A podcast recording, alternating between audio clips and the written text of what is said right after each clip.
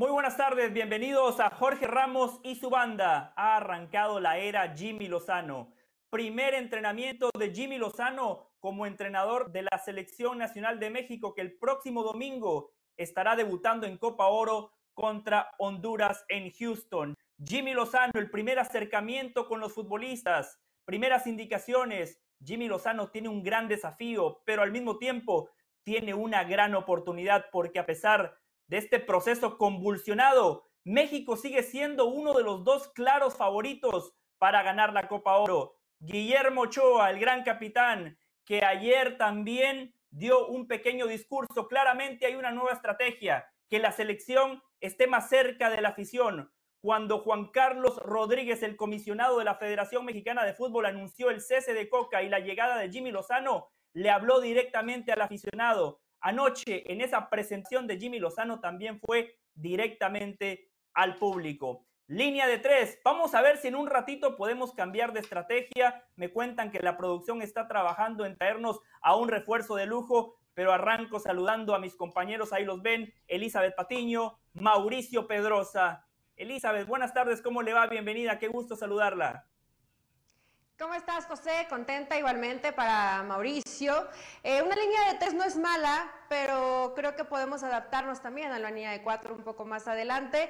Hay mucho tema que platicar y me da un poco de tranquilidad y también me despeja el que va a haber parte selección, pero también ya fútbol mexicano, América, Chivas, Barcelona, Real Madrid, porque pues se vienen semanas de hablar de mucha selección ya en la Copa Oro, por supuesto por ESPN, pero ahorita me gusta lo que tenemos hoy, José.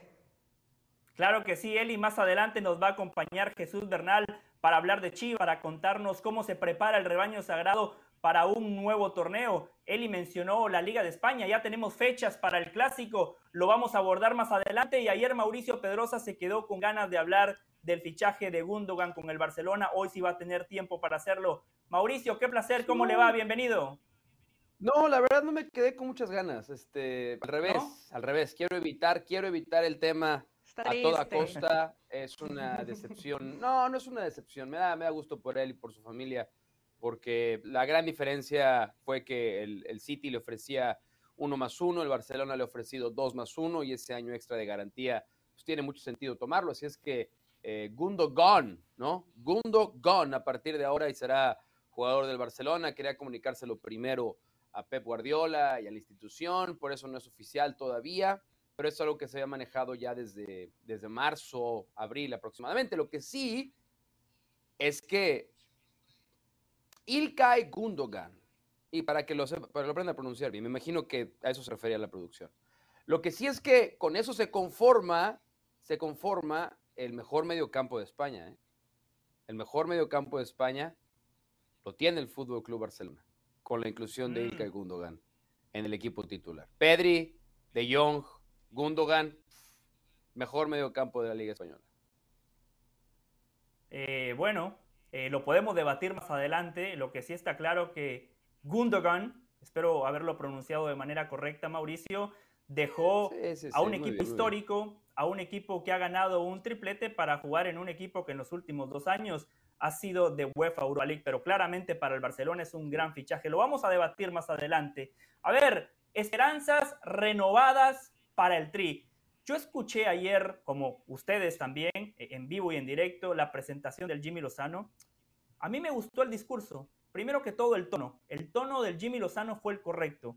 Arengando, un tono para motivar, un tono para decirle a la gente arranca un nuevo proceso y vender esperanza, ¿no? El vendedor más grande del mundo vendía justamente eso, vender esperanza. Claro, hay una línea muy delgada entre vender esperanza y vender humo. Jimmy Lozano no vendió humo. Me gustó porque habló de que para él es un honor dirigir a la selección mexicana de fútbol. Me parece que para cualquier persona de fútbol jugar o dirigir la selección de su país es un honor inconmensurable. Habló de que está convencido del talento que tiene a su disposición, pero también dijo estar convencido de sus capacidades como entrenador. La crisis es una oportunidad. Él no lo dijo con esas palabras, pero yo lo resumo así. La crisis es una oportunidad, coincido también con el discurso de Jimmy Lozano en ese sentido y al final de cuentas cerró de manera positiva. Nos va a ir bien, transmitiendo mucha seguridad y optimismo. Mauricio, esperanzas renovadas para este tri ahora dirigido por el Jimmy Lozano. Pues no hay de otra, ¿no? Si no venía una nueva esperanza, pues no sé para qué se presentaba el Jimmy Lozano. Yo sí lo vi nervioso. Yo lo vi nervioso y no sé si fue una buena decisión de la eh, federación y de la selección hacer esta presentación. Pues porque yo sí creo que este tiene que ser un momento íntimo entre técnico y jugadores. Es más, espero que esto haya sido medio teatralizado y que hubiera habido otro contacto sin cámaras, sin micrófonos, entre el entrenador y a los jugadores. Porque yo a Jimmy lo vi muy nervioso en ese momento, muy nervioso. No sé si porque está eh, presentándose con la selección mayor, porque entiende que es la oportunidad que él tanto anhelaba, creía merecer, presentó un proyecto y no se lo tomaron, y porque había cámaras, micrófonos, transmisión en vivo y que esto iba a ver todo el mundo. No, no, puedo, no puedo ser medio, medio hipócrita aquí y reclamarle a la, a la Federación del Ejercicio siento que el ejercicio es muy interesante, ¿no? El que pongan una cámara y hagan la presentación. También el otro ángulo, como me decía alguien de selecciones, eso es para no tener a nadie de la prensa ahí, porque antes se necesitaban las cámaras, los satélites, las vías de comunicación de los medios de comunicación, de la prensa, para poder hacer este tipo de presentaciones. Hoy no, hoy la selección tiene sus propios recursos y no necesitan eh, ni las cámaras ni los micrófonos de ningún medio de comunicación para que esto llegue directamente a la gente. Es un arma de doble filo. Pero yo lo vi nervioso, yo creo que bajo las circunstancias esta presentación tuvo que haber sido en privado, no tuvo que haber sido un acto público. Gracias a la selección, gracias a la federación por permitirnos a los televidentes estar en ese momento, que es importante, pero, pero entonces tampoco creo que sea el fin del mundo, o sea, no creo que esto vaya a, condicionar el éxito o el fracaso de la, la era del Jimmy Lozano, ni que vaya a estar nervioso en cada presentación que haga delante de los jugadores. Pero como primera presentación, sí, sí, sí lo vi titubeante, su, la manera en la que usaba las manos no era ideal, unas pausas ahí medio raras. No lo sé, no me encantó. Tampoco es el fin del mundo, insisto, tampoco eso va a definir si al Jimmy le va a ir bien o mal con la selección, pero, pero ya está, ¿no? Y la, y la esperanza nosotros pues, la podemos tener, la tengan los jugadores. Si la presencia del Jimmy Lozano le da una esperanza distinta a los futbolistas, a los que ejecutan, qué bien. Y si la reacción va a ser lo que vimos de ellos durante ese video, ay güey, porque pues así que digan muy motivados y muy emocionados y, la excitación del momento lo consumía, pues tampoco, ¿no? Había unas caras muy serias, muy, muy enjutas, que yo no sé si el Jimmy estaba tratando de sacarles un poco más de jugo y no pudo, pero, pero pues, bueno, es una presentación, ¿no? Tampoco nos vamos a volver locos. Sí, sí, sí, los nervios hay que saberlos canalizar, ¿no? Cuando uno está nervioso es porque uno está en un lugar que a uno le gusta, que a uno le apasiona. Eh, bien lo decía Eli Patiño, la única en esta mesa que tiene título de entrenadora. Vamos a cambiar de línea de tres a línea de cuatro y vamos a presentar a un refuerzo que viene a enriquecer la mesa. Antonio Valle, muchas gracias por haber aceptado la invitación, segundo día consecutivo. Para nosotros es un lujo que usted venga. ¿Cómo le va? Bienvenido, Toño. No, no, le pregunto de una esperanzas renovadas con la presentación del Jimmy, el discurso del Jimmy.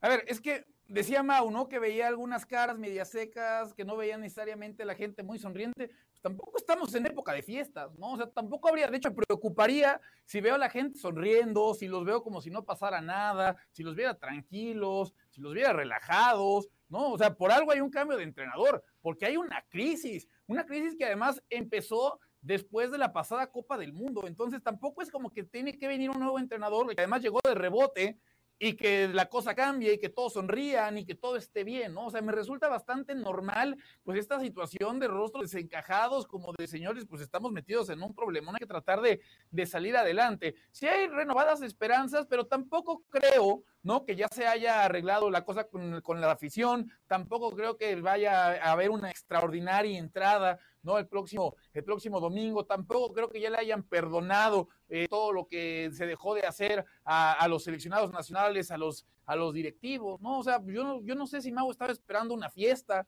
¿no? Me sorprende del señor Pedrosa que lo escuchaba hace rato decir, yo voy serio por la vida, pensando en trabajar y así, me, sorprende. No sé qué esperaba Mau en esta presentación de Jimmy. Em, Eli, quiero escucharla, pero antes me dice la producción que tenemos las palabras de Jimmy Lozano Escuchemos a Jimmy Lozano y después vamos con la opinión de Elizabeth Patiño. Vamos entonces con el entrenador de México, Jimmy Lozano, que hoy ya dirigió su primera práctica. Más adelante viene Mauricio May a, a contarnos toda la interna. Aquí está Jimmy Lozano.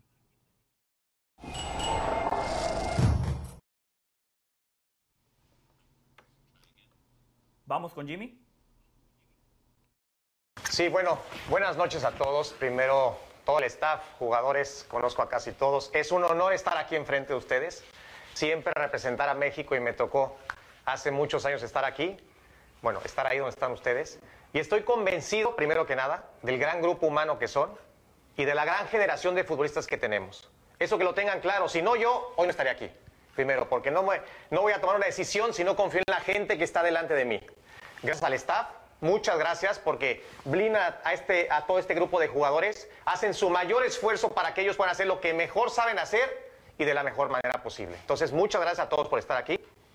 También sepan que creo mucho en ustedes, creo en sus capacidades y que también creo en mí y en mi cuerpo técnico. Eso no me cabe la menor duda de que vamos a salir adelante de esta y de las que vengan adelante, más adelante, ¿ok?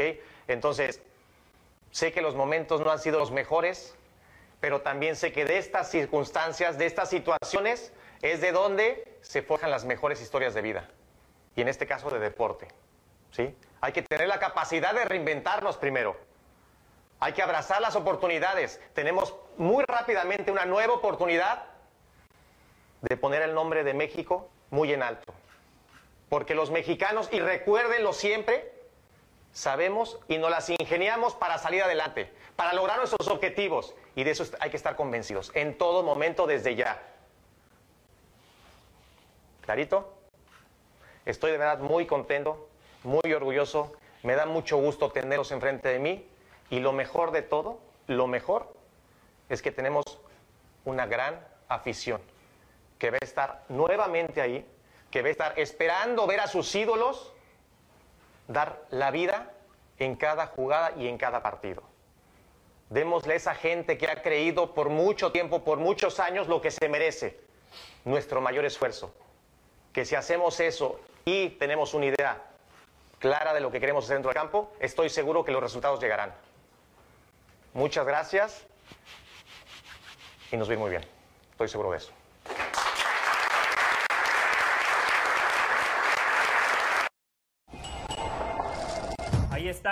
Las caras largas que mencionaba Toño, ¿no? Un equipo que viene de fracasar en la Nations League, que viene de fracasar en la última Copa del Mundo. Elizabeth Patiño, sus conclusiones de la presentación del Jimmy Lozano. Obviamente hay nervio, eh, habla muy fuerte, por momentos grita, hace, hace algunas pausas donde, pues, me imagino que necesitaba tomar un poco de aire. Es difícil, es difícil pararse enfrente de un grupo es difícil porque Jimmy tiene poca experiencia, porque hay varios, más que con cara de desánimo, cuando comienzas a levantar la cara y muestras un poco el mentón y te agarras el rostro, para mí hay un poco de soberbia y de poca credibilidad. Lo vimos en Memo Ochoa, lo vi en César Mont. El único que le sonreía es Henry, al parecer, el único que le intentó llegar ese mensaje y que parece que su cara, su lenguaje corporal, sí estaba captando lo que pretendía decir el Jimmy. Eh, estar en esa postura es muy jodida. Yo sé que hoy Edgar Martínez va a estar encargado del tema comunicación y ya quieren hacer un canal de el Tri TV y, todo esto que van a ir implementando en esta nueva forma de trabajo dentro de la Federación Mexicana del Fútbol. No había otro, no. Bueno, es gran amigo de Juan Carlos Rodríguez, ¿no? Entonces no es que no hubiera otro, inmediatamente la, opción 1. Ah. ahí la opción 1 sí era Edgar Martínez. Ahí la opción 1 sí era Edgar Martínez. Entonces, esta es una federación de amigos y no de capacidad. O sea, acá se va a decidir en función a quién es mi amigo, quién me cae bien. Es, es lo que está diciendo Isabel Patiño. ¿No? Que como es muy amigo de la, Puede ser que la amistad cuente, pero también me imagino todo el tiempo que trabajaron juntos, Mau. O sea, Toño Valle no es mi amigo, pero me lo llevo a la guerra si es necesario. O sea, Toño Valle de hecho me cae mal como persona. Pero, es un excelente profesional y me lo llevo a cualquier trinchera. ¿Te parece que Edgar Martínez no está capacitado para estar ahí? ¿O por qué lo dices? No, yo no está mal que, sea tu amigo y que además tenga un perfil que te... No, eh, a Juan Carlos Rodríguez me parece que, mucho más, que es la opción ideal. Ya vamos a ver lo que veíamos en Chivas, pero ahora a nivel selección.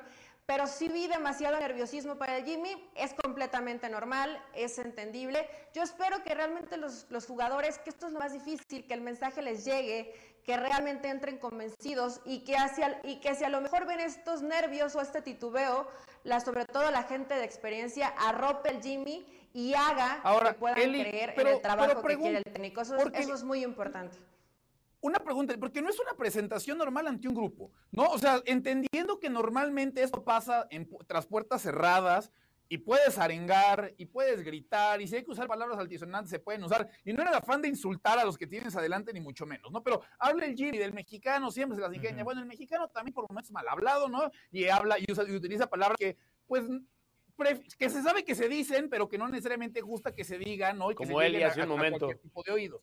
Entonces, no, no sé, no sé si tal vez también este primer acercamiento, en este afán de acercarnos a la afición, y, y, qué padre, ¿no? Qué padre quieras acercar a la afición, pero le quitas un poco de naturalidad ¿no? Al entrenador en ese primer contacto con el grupo. O sea, porque también esta parte del grabamos todo, pues también, eh, eh, y entendiendo en la era en la que estamos viviendo y todo, pero también muchas veces por el estar grabando absolutamente todo se pierde esa naturalidad y se trata de aparentar otra cosa, ¿no? Entonces también... Bueno, pero si, si, el Jimmy Lozano es que quería, quería mentar madres... O si el Jimmy Lozano quería tener eh, el lenguaje que quisiera utilizar, mentarles la madre, decir lo que quiera lo pudo haber hecho. O le habrán dicho, oye, hay un filtro. Es que yo por eso creo que no fue. Yo, creo que esto fue. Creo que esto fue puesto, ¿eh? Yo dudo. Eh, a ver, se lo vamos a preguntar. Sino que la producción le vaya preguntando a Mauricio y May, que eso es lo que le vamos a preguntar. Eso es lo que me interesa saber. Si realmente esa fue la primera vez que Jimmy Lozano le habló al grupo, o si ya le había hablado al grupo y nada más montaron esto, ¿no? No quiero empezar a decirle Lord Montajes, o sea, ya saben quién. Este, pero si, nada más montaron esto para, para, hacer este, para hacer este ejercicio, para hacer este ejercicio de apertura y contacto directo con la gente. Esa es, esa es mi curiosidad. Porque si ese fue el primer contacto del Jimmy con los jugadores, no le hicieron ningún favor. Y yo no quería que estuvieran echando vivas y porras y ábrete una chela para festejar la llegada del Jimmy. No, pero por lo menos no quería ver pesadumbre en sus caras, hubiera querido ver un poquito de optimismo. Es más, si ya iban a hacer un montaje, pues les hubiera dicho a los jugadores, oigan, esto va, hagan una cara así como de... Sí, el letrero, aplaudan. No, sí, sí, sí. No, o sea, pero, pero, pero, pero, César Montes, la mano. César Montes parece niño que lo llevan a fuerza a misa, ¿no? O sea, César Montes estaba así. Como se acaba, aquí se acaba esto, me tengo que ir a ver los supercampeones. Entonces ¿a, quién hay, entonces, ¿a quién hay que ponerle a César Montes, no? Porque, o sea, si César Montes no está contento con un tipo que también lo llevó olímpicos, entonces, ¿a quién hay que ponerle a César Montes? Por eso, pero, pero por eso es pero yo estoy porque a lo mejor ya habían tenido otro contacto. O sea, por eso, ese es exactamente el punto. Que claro, ya no podemos evaluar entonces no podemos evaluar el nivel pues de llegarle al Jimmy al grupo con este pues video que pudo haber sido montaje. no, para mí no, claro. Podemos evaluar lo que vemos podemos evaluar lo que vemos nada más. Eso, eso es lo que sí podemos evaluar, lo, como umpire. Marco lo que veo nada más, no puedo marcar otra Claro, lo otro no lo vamos a ver. Creo que si hubo un primer contacto, estuvo bien que hicieran este video, porque, bueno, ya hicimos un análisis de lo que vemos de las caras.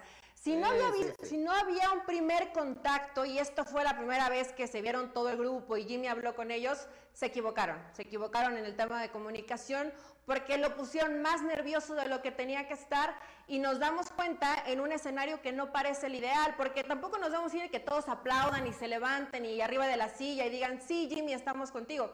No queríamos eso, sería absurdo y sería un circo y sería ridículo. Pero sí el, lenguaje corporal te dice muchísimo. Y en esa primera prueba había demasiado nerviosismo por parte del Jimmy y demasiada apatía por parte de la mayoría de los jugadores de la selección mexicana. Yo estoy convencido. Eh, yo estoy convencido que en la interna eh, la manera de expresarse del Jimmy va a ser distinta, lo que decía Toño, ¿no? Un lenguaje más coloquial, un lenguaje más dicharachero, un lenguaje más de fútbol, donde sí, muchas veces se utilizan palabras altisonantes, malas palabras, pero al final de cuentas así se habla en los vestidores. Puede estar bien o mal, ese es un debate para, para, otro momento, pero yo estoy completamente convencido que el Jimmy Lozano estaba consciente de que era una transmisión en vivo, donde tenía que cuidar eh, sus palabras, pero reitero, a, mí me gustó lo que dijo. Puede ser que ustedes tengan razón, ustedes lo perciben nervioso. Yo reitero, para mí los nervios no es algo negativo. Para mí los nervios significan que estás vivo, que estás en un lugar que te apasiona, que estás ante un gran reto, ante una gran oportunidad. Y segundo, Jimmy Lozano no va a arrancar de cero. Ustedes hablaban de los futbolistas. Los pesos pesados lo conocen. Es más, Mauricio tiene la hipótesis de que la llegada de Jimmy Lozano se da porque los líderes, porque los pesos pesados del vestuario palomearon la decisión. ¿A quiénes nos referimos? Los que estuvieron con Jimmy en los Juegos Olímpicos. Memo Ochoa, el capitán, el guardameta de cinco mundiales. Los dos centrales que para Jimmy serían titulares, Johan Vázquez y César Montes. En la mitad de la cancha, Romo, el goleador del América y del fútbol mexicano, Henry Martín. Y después Antuna, ¿no? Antuna ni siquiera debería estar convocado. Yo honestamente encuentro más cosas positivas que negativas y estoy convencido que en la interna, en el uno a uno, el lenguaje de Jimmy va a ser distinto. Ah, los convencí a los tres. Lo que me llama la atención es que si ahora la selección mexicana se va a basar en historias de Instagram, si se va a empezar a basar en, o sea, e, esa parte me preocuparía un, poquito, ¿no? Tratar de aparentar hacia afuera que todo esté excelente cuando no necesariamente lo está, pero bueno, eso ya son, ya son cuestiones distintas. Pero si grabas así el primer posible encuentro con el entrenador. Prepárate, Toño, para siente tu tri. A ver de qué manera nos van a hacer ver el interior de la selección mexicana. Nosotros hoy estamos hablando. Así como dijo, así como dijo la bomba que para la federación y para la liga hace falta, y ese es el plan, el tener eh, contratos únicos de televisión en la que se pueda llegar la mayor cantidad de televisoras para la selección nacional también. Esa apertura va a existir, va, va a haber puertas abiertas para todos los medios que quieran. porque no nos olvidemos, no nos olvidemos que este, digo, no, no sé si fue este, ¿cómo se llama? ¿Martínez? Martínez. ¿Cómo se llama? Edgar. Edgar, Martínez. Edgar, Él vetó a, bueno, no sé si fue él, pero Chivas vetó a ESPN recientemente. ESPN estuvo vetado de todo acceso a las Chivas Rayadas del Guadalajara. Porque no, no Entonces sé si ya tienes este tu respuesta de la poca este apertura este que señor, viene Jesús Bernal, este que Jesús nos cuente. A Mauricio Imay le voy a hacer así. Que te vaya bien, Mauricio Imay. Porque Hoy pues, hablamos del discurso de Jimmy Lozano porque es la noticia. Pero a Jimmy Lozano lo vamos a evaluar por los resultados y por cómo juegue su equipo. Pausa y volvemos. Por los likes. Hola, soy Sebastián Martínez Christensen y esto es Sport Center ahora. Empezamos hablando del fútbol mexicano porque ya todos conocíamos la lesión de Alexis Vega en su rodilla derecha que lo forzó a perderse la Copa Oro. Sin embargo, desde Chivas, los detalles más específicos, Vega sufre un desgaste articular en esa rodilla derecha. La buena noticia es que no sufrió una lesión más severa y ya es una lesión recurrente que simplemente empeoró. La mala noticia es que se perderá el comienzo de la apertura 2023. Chivas hace su debut el día 3 de julio. Hablamos ahora del béisbol de grandes ligas porque los Yankees de Nueva York derrotaron por 4 a 2 a los marineros de Seattle. Anthony Volpe conectó su décimo cuadrangular de la temporada en la séptima entrada, partido que se apretó sobre el final, pero los Yankees pudieron salir airosos y ahora se encuentran 8 juegos por encima de puntos 500 y en el tercer lugar en la división este de la Liga Americana. Finalizamos hablando de básquet porque como era de esperarse, Bruce Brown alero del conjunto de los Denver Nuggets, pieza vital en el campeonato del conjunto de Denver, rechazó su opción de jugador de 6.8 millones de dólares y se convertirá en agente libre. Todos escuchamos al entrenador Mike Malone durante el desfile de festejo diciendo, Bruce Brown no se va a ningún lado. Bueno, ahora será cuestión de ver si los Nuggets ponen el dinero o no, porque definitivamente Brown recibirá muchas ofertas en la agencia libre. Hablando de básquet, recuerden que esta noche es el draft de la NBA por la pantalla de ESPN Deportes, 8 de la noche, horario del Este, 5 de la tarde, horario del Pacífico. Allí estaremos de primera mano para brindarles todos los detalles. Esto ha sido Sport Center ahora.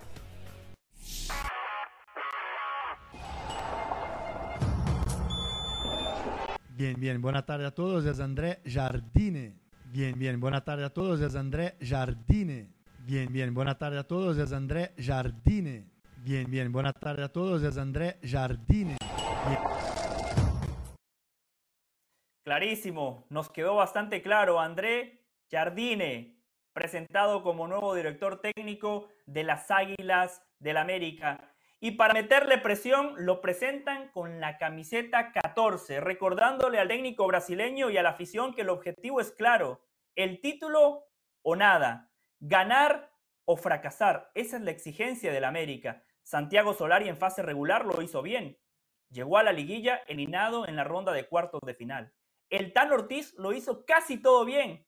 Llegó a tres liguillas eliminado en tres semifinales. Por eso Solari y el Tan Ortiz hoy son ex entrenadores de las Águilas del América. Llega Jardiné con la obligación de entregarle la estrella número 14 a uno de los equipos más importantes del fútbol mexicano. La pregunta es, ¿le alcanzará? Tomando en cuenta que el América estuvo cerca de un mes sin entrenador. Jardine, Jardine, perdón, André Jardine llegó la semana pasada, ya dirigió un par de partidos amistosos, ayer fue la presentación oficial, el América ya fichó a Kevin Álvarez, pero claramente el equipo necesita reforzarse.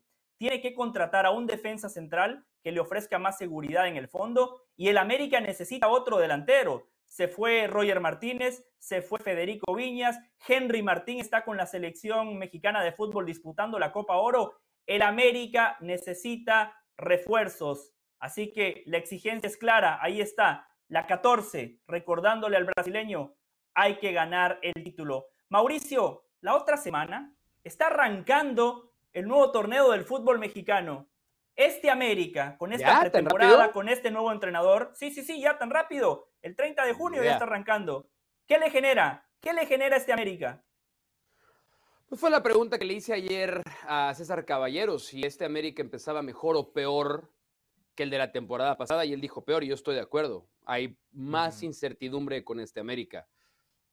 Tampoco hay que ser un genio para darse cuenta de eso. O sea, la temporada anterior era continuidad para el Tan Ortiz, continuidad para la mayoría del plantel. Eh, y eso se notó. Al final del día, de América hizo una extraordinaria temporada regular y después se tropezó feo en la liguilla. Acá, el gran problema es que, o la gran diferencia, o diferencia, como el otro día escuché en otro canal de televisión, pero la gran diferencia ¿Nombres? es que no, no, no, no, no, no, no. Yo, yo, tú, no, tienes código. A ti te gusta. No, no, una, una televisora deportiva, televisora deportiva, así como nosotros, pero no nosotros. Eh, es que del Tan Ortiz ya, es decir, para el arranque de la temporada anterior ya sabíamos qué esperar del Tan Ortiz y del América. Perfectamente sabíamos a qué iba a jugar, cómo iba a jugar, quién iba a jugar, qué tipo de América íbamos a ver. Y no nos engañó, o sea, no hubo ninguna sorpresa. Con el señor Jardine no sabemos, no sabemos. Porque el San Luis era un equipo absolutamente defensivo, sacapuntos, eh, poco espectacular y está bien, porque poco se esperaba otra cosa. Que los técnicos, no nos olvidemos que los técnicos que habían llegado antes de Jardine al San Luis acabaron, el equipo acabó pagando multas porque terminaba en los últimos tres lugares de la porcentual. Con él no. Entonces, el objetivo que lo dieron lo cumplió. Con América pues, supongo que no va a jugar así, pero ¿con quién cuenta? ¿Con quién no cuenta? Va a respetar la formación tenía el Tan Ortiz con un 4-2-3-1. Va a respetar, ya se fue hoy Pedro Aquino, ¿no? Del América. Entonces, pues con mayor razón vuelven a ser relevantes Richard Sánchez y Álvaro Fidalgo en el medio campo. Entonces, o sea, no sé, hay un montón de dudas ¿puedo, ¿puedo sumarle algo? Sí, no, por favor, estás en tu programa. A mí no me molesta que me interrumpen. Yo no, me, no, caliento ni, ni me violento como No, no, no, este no es mi programa, es nuestro programa, Mauricio. Su programa de Toño Valle, de Eli Patiño y también de la banda. Mira, no es ni tuyo, el programa es de Jorge Ramos. Programa. Todos los demás aquí estamos invitados a la mesa del Señor. Algunos se sientan a la derecha del Padre, otros se sientan a la izquierda del Padre, otros son como Pedro que lo van a traicionar tres veces, que lo van a negar tres veces, otros son como Judas que lo van a traicionar. El programa es de una sola persona. No te confundas, por favor. Pero Pedrosa, tranquilo, estamos trabajando Eli, si suena bonito como lo dices, José, a Toño, no, nada más quería agregar algo sobre lo que plantea Mau, ¿no? ¿Cómo va a jugar el América? Si va a renunciar al 4-2-3-1. Para mí la referencia no tiene que ser Atlético San Luis.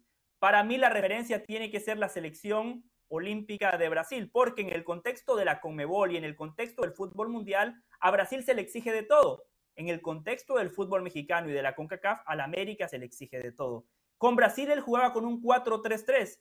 Richarlison, bien abierto por derecha, Anthony, bien abierto por izquierda, y Mateus Cuña como centro delantero.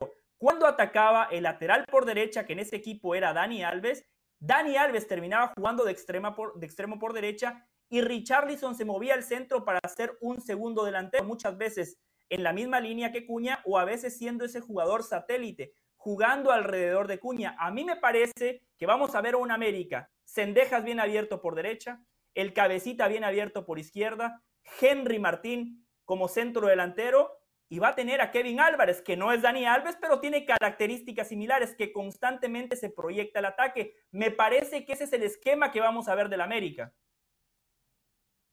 Eh, podría ser. Y mira, si, si Jardine eh, es inteligente, que yo lo sí lo considero como un tipo con, con una gran preparación, yo me basaría en lo que venía haciendo el Tan Ortiz, porque hay muy poco tiempo, prácticamente tienes eh, nueve, diez días para trabajar con, con, este grupo de jugadores, más las ausencias que tendrás eh, ya arrancando el torneo mexicano. Entonces, ¿para qué los complicas o para qué les das demasiadas tareas que no van a poder asimilar en tan poco tiempo? Hazte la vida fácil, respeta la base de lo que venía haciendo Tanerti, porque además tienes la misma base de jugadores. Hoy con Kevin o te puede llegar a línea de fondo o te puede explotar también el carril interior y el que juegue como volante, eh, como volante botarse un poco más afuera. En fin, va a haber alternativas yo creo que más que cambiar a lo mejor en el parado táctico, porque el parado táctico siempre cambia, cambiar en las tareas que le pida a ciertos futbolistas, pero eso va a ser con el tiempo y también cuando tenga un plantel completo. Hoy Jardine no lo tiene y va a tardar en tenerlo. Eh, también dijo que no va a haber contrataciones bomba. Yo no sé si alguien las esperaba, eh, pero bueno, ya dijo que contrataciones bomba no. El tema defensivo no es tan claro para mí dentro del América. También tendrá que corregirlo el flamante entrenador brasileño y, le va a ir bien. Es que América tiene un buen equipo, tiene un buen equipo y si realmente le das continuidad al proceso de Tan Ortiz y con algunas semanas más de trabajo le vas implementando lo que te gusta, ¿por qué tendría que irle mal? Es un equipo muy competitivo.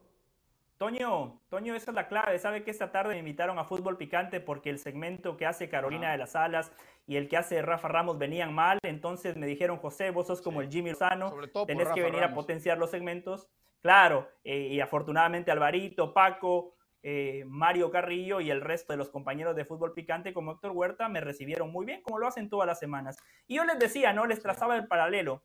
Chivas hizo una buena, eh, una buena pretemporada, le ha dado continuidad al cuerpo técnico, pero cuando uno ve los refuerzos, Ricardo Marín y Oscar Wally, el América, cierto, desperdició mucho tiempo, pero ya trajo a Kevin Álvarez, el mejor lateral derecho que hemos visto en los últimos torneos. Y el, el mercado de transferencias todavía no se cierra. Toño, cuando lleguemos a la recta final, el América va a tener lo que decía él, y grandes futbolistas, calidad en todas las líneas y un entrenador que a esas alturas, cuando se juega la fiesta grande del fútbol mexicano, ya va a tener un libreto implementado. Sí. Muy bien, José. Y, y, en la liguilla pasada, ¿no? Con todo y eso, Chivas fue capaz de echarlos, ¿no? O sea, en ese sentido, o sea, tú, tú, tú lo dices muy bien, tú lo dices muy bien siempre. Las cuentas se hacen en fútbol mexicano, bueno, se hacen dos veces cuentas. En otros torneos, en diciembre y en mayo. Se hacen en el mes de mayo, exactamente. En el fútbol mexicano se hacen en diciembre y en mayo. Y las cuentas a Chivas parecía que no les salían a arrancar la temporada. Y cuando terminó la temporada, las cuentas le salieron muy, pero muy bien, porque además pasó a cobrarle justamente al odiado rival que le había pasado por encima en temporada, en temporada regular. No, no lo sé tan alarmante, ¿no? O sea, a mí lo que me preocuparía en todo caso era algo que se está platicando el día de ayer y que coincido.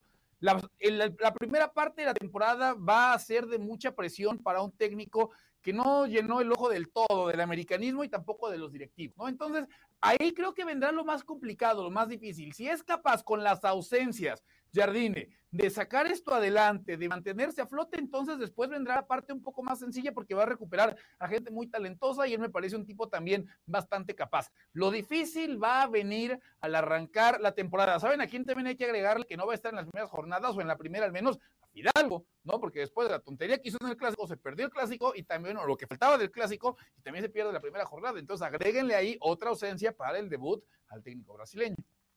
Claro, y siempre hablamos de los entrenadores, pero después en un partido de definición directa, Fidalgo comete una tontería y el que paga los platos rotos es el entrenador de turno. Por eso el énfasis siempre tiene que ser sobre el futbolista. Vamos a hacer una pausa más aquí en Jorge Ramos y su banda, pero esta tarde de fútbol recién arranca. El sábado arranca la Copa Oro, pero para nosotros arranca mañana con una gran cobertura, empezando con Jorge Ramos y su banda, pasando por cronómetro y terminando en Ahora o Nunca. Pausa y volvemos con más aquí en Jorge Ramos Banda, nuestro programa, Mauricio.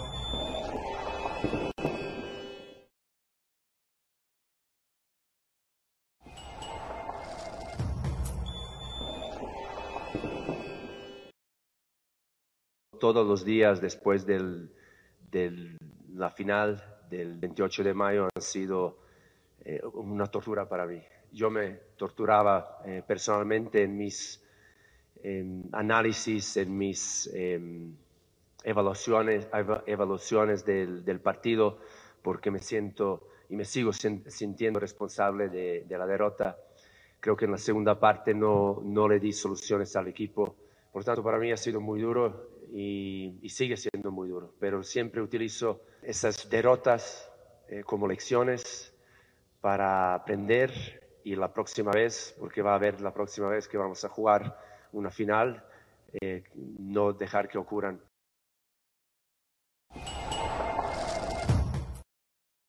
Bien, ese es el discurso correcto. Qué bueno que hoy no está Hernán Pereira porque en esta mesa de trabajo creo que hoy nadie se va a animar a vender humo. Las cosas hay que decirlas como son. Gran segmento en las plataformas digitales de ESPN Deportes. Chivas no está para ser campeón del fútbol mexicano. Sí, estuvieron muy cerca el torneo pasado, tuvieron a Tigres contra las cuerdas. Chivas con Paunovic se clasificó de manera directa, fantástico. Eliminaron al Atlas en la ronda de cuartos de final en el clásico tapatío. Eliminaron al América en el clásico nacional. Al minuto 60 del segundo, del segundo partido contra Tigres tenían una ventaja de 2 a 0 y se les escapó. Muy bien, Pauno. Muy bien, Hierro. Fantástico torneo de Chivas. Pero esa fue la excepción a la regla. El proyecto de Chivas no está para que se sostenga torneo tras torneo. Cuando empezamos a repasar línea por línea, Chivas no tiene uno de los mejores planteles del fútbol mexicano. Sus futbolistas no marcan la diferencia en partidos importantes. Cuando repasamos la selección mexicana de fútbol, ¿qué jugador de Chivas realmente marca la diferencia? Muy pocos. El problema no es que Chivas juegue nada más con mexicano. El problema de Chivas es que los mejores mexicanos no juegan para Chivas. Hernán Pereira, por favor, que no venda más humo, porque los alcahuetes le van a hacer llegar nuestro mensaje, no hay ningún problema. De los que estamos aquí, ¿hay alguien en su sano juicio que crea que Chivas puede ser campeón del fútbol mexicano? Sí. Ninguno. Sí, yo, no, yo, ¿Sí? sí, sí, no, no, no, sí, sí, no, yo, Toño no? también. No se te alcanza a ver la mano. ¿Sí? Está arriba, está arriba mi mano, ahí está, ahí Sí, está. sí, A ver, ¿por Sí, qué? ¿Por qué no? ¿Por qué? Acabas de decir, tú acabas de decir, estuvieron, a ver, a, ni siquiera 60 minutos, a 30 minutos de saber manejar bien un partido de vuelta contra un plantel muy, pero muy poderoso, ¿no? Como el de Tigres, de poder conseguir el campeonato. O sea, ¿por qué no puede a partir de esto servirle como, como mejoría al equipo? O sea, hicieron las cosas bien en esta primera temporada. ¿Por qué no pues, se puede construir desde esto? ¿Por qué tú insistes en que esto, en todo caso, se vendrá hacia abajo, eh, se va, a implosionar? ¿Por qué? Mejoría sería ser, ser campeón. Pues está bien, están, están más cerca que otros equipos, ¿no? De ser campeones después de lo que hicieron la temporada pasada. Está más cerca que Tigres. ahora conoce más Por plantilla no. Está más cerca que Rayados. No, no. está más cerca que el América. Y, aún así estuvo más cerca que, América y que Rayados en la pasada temporada. No, de ninguna manera yo no tengo por qué quedar bien con Hernán Pereira, que ahorita espero esté de vacaciones y lo último que esté haciendo sea vernos, ¿no? Ojalá que Hernán esté, esté disfrutando de sus vacaciones. Con esa plantilla, José, tú pusiste dos nombres. No tiene mejor plantilla de Monterrey, no tiene mejor plantilla que América. Y no estuvo más cerca de ser campeón que América y que Monterrey la temporada pasada. Sí, pero fue la excepción a la regla, Toño. Chivas es un ah, equipo que históricamente ha estado peleando por puestos de repesca. Que no se le olvide que cuando cambiaron eh, el repechaje de 8 a 12 fue para favorecer a Chivas. En cinco liguillas Chivas terminó en esa zona. Pero entonces esto que se logró la temporada pasada, lo que se logró la temporada pasada, ya lo, tiramos, se va por la borda, se empieza desde cero. fue un espejismo, Toño, fue la excepción a la regla, no va a volver a pasar. En serio. Es más, como Rodrigo Fáez le apuesto el 95% de mi salario a que Chivas no es campeón del próximo torneo. Ah, otro, no, no, vamos a andar repartiendo dinero por doquier ¿eh? en los próximos meses aparentemente aquí con los salarios de, de ESPN. O sea, no hay forma alguna entonces de que esto sirva como para continuar por el camino. O sea, en, serio, no, no ves forma, ah, porque lo de Chivas no fue casualidad, José, fue a ver, consistencia pero es que no es, regular no es y echar a rivales tampoco, Toño. No es tan difícil. En los últimos seis años, nueve equipos distintos han sido campeones en México. La mitad. En los últimos seis años, la mitad de los equipos que juegan en primera división han sido campeones en el fútbol mexicano. Las probabilidades le ayudan a Chivas. Desde que Chivas fue campeón con Matías Almeida, otros ocho equipos fueron campeones de liga. Repitieron Atlas consecutivamente y Tigres. Todos los demás fueron campeones diferentes. Yo no estoy diciendo que Chivas tiene oportunidad de ser campeón por ser un equipazo, ni mucho menos, o por estar brillantemente bien dirigido, ni mucho menos, sino porque el fútbol mexicano te da chance, de verdad, te da mucha oportunidad de ser campeón. O sea, tienes que ser uno de los nueve mejores equipos de 18 para tener opciones de ser campeón. Y en una liguilla, pues estás apelando a una lesión de la estrella del equipo rival, a un mal arbitraje, a un mal partido del portero rival, eh, a un montón de cosas que pueden jugar a tu favor. Claro, también, o, o, al mejor partido de tu vida, ¿no? Al mejor partido de tu vida y eso te coloca para ser campeón. Entonces, yo sí creo que es muy importante, sobre todo para gente como nosotros, ¿no? Que somos muy, muy jóvenes, muy, muy jóvenes. Muy. Que también no podemos, tuvo que firmar para que con una idea e irnos a la tumba con esa idea. Podemos cambiar, podemos evolucionar, vamos aprendiendo de aquí, vamos aprendiendo de allá.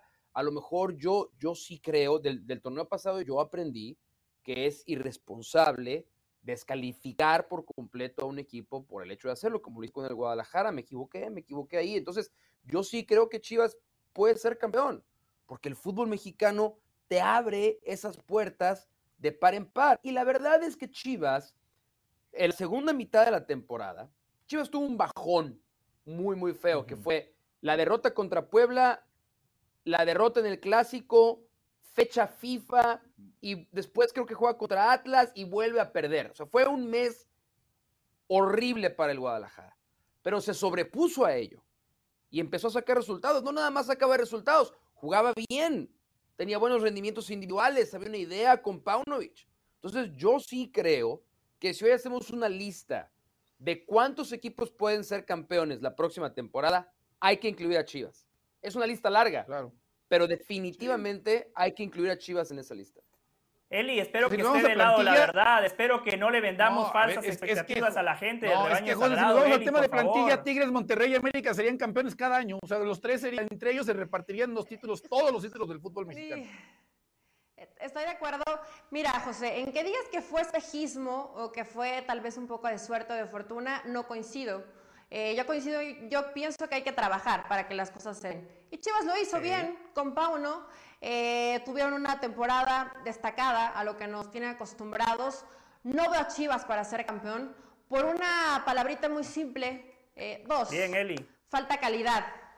Falta calidad en este plantel. Y la mayoría de las veces, por supuesto que hay situaciones alternas como el arbitraje, como una mala tarde, una mala noche, etcétera, lo que podamos ver externo. Pero en la cancha los que deciden son los buenos jugadores. Lamentablemente Guadalajara, si dentro de ese 11 que propone Pauno no encuentra respuestas, no las encuentra tampoco desde la banca. Y ahí hay equipos como Tigres, como Rayados, como América, como Pachuca, como Cruz Azul, como León, que sí lo tienen desde la banca. Creo que ahí es la diferencia. Y no es porque sean mexicanos, tú puedes tener a los mejores mexicanos y tal vez vas a competir mejor. Pero depende si Alexis Vega se tomó en el vodka con tamarindo, ahorita va a estar lesionado. Si Guzmán se siente o no se siente cómodo en la posición de falso 9 o no tienes un 9 cuando llegan esos centros o cuando desbordan por fuera, no se encuentra nadie en el centro del campo para definir. Y podemos ir posición por posición y creo que ha hecho un gran trabajo. Para mí Mozo fue el mejor lateral del torneo pasado del fútbol mexicano, mexicano o extranjero, fue el que mejor lo hizo. Eh, eh, pudo darle un nivel que no le conocíamos al pollo briseño, que creo que es un jugador regular, pero que lo hizo bueno o lo hizo ver bastante bien durante el torneo. Entonces, es un planel que va a competir, pero al momento de decidir, yo no veo a Chivas campeón de fútbol mexicano porque le falta calidad individual. Y eso, por más que Pauno trabaje todos los días a triple sesión, no va a cambiar. Del lado, la verdad, muy bien, Y Yo le pido al aficionado de Chivas que no se ilusione, que no se ilusione que repase lo que ha sido la realidad de su equipo en los últimos años y que no se quede nada más con el último torneo. A Chivas le sigue faltando gol desde hace varios años. ¿A qué centro delantero han contratado? ¿Qué nueve llegó en este mercado que uno diga, ahora Chivas sí va a tener gol? No lo tiene. Bueno, jugaba en el Celaya, jugaba en el Celaya, Toño, en una liga que ni siquiera es de Buen jugador, ¿eh? Es Yo hago la liga de expansión cada ocho días. Yo hago la liga de expansión cada ocho días y ojo, Ricardo Marín sí se notaba una diferencia entre él y el resto. A ver, tampoco te estoy diciendo que va a venir a romper la Liga MX, ni mucho menos, pero sí me parece que de lo que tenía Chivas en el tema de centro delantero ahorita a disposición, a lo que aporta Marín, sí puede ser alguien que no te sorprenda, termine siendo titular, ¿eh? el Manchester City fue campeón de la Premier sin 9, ¿eh?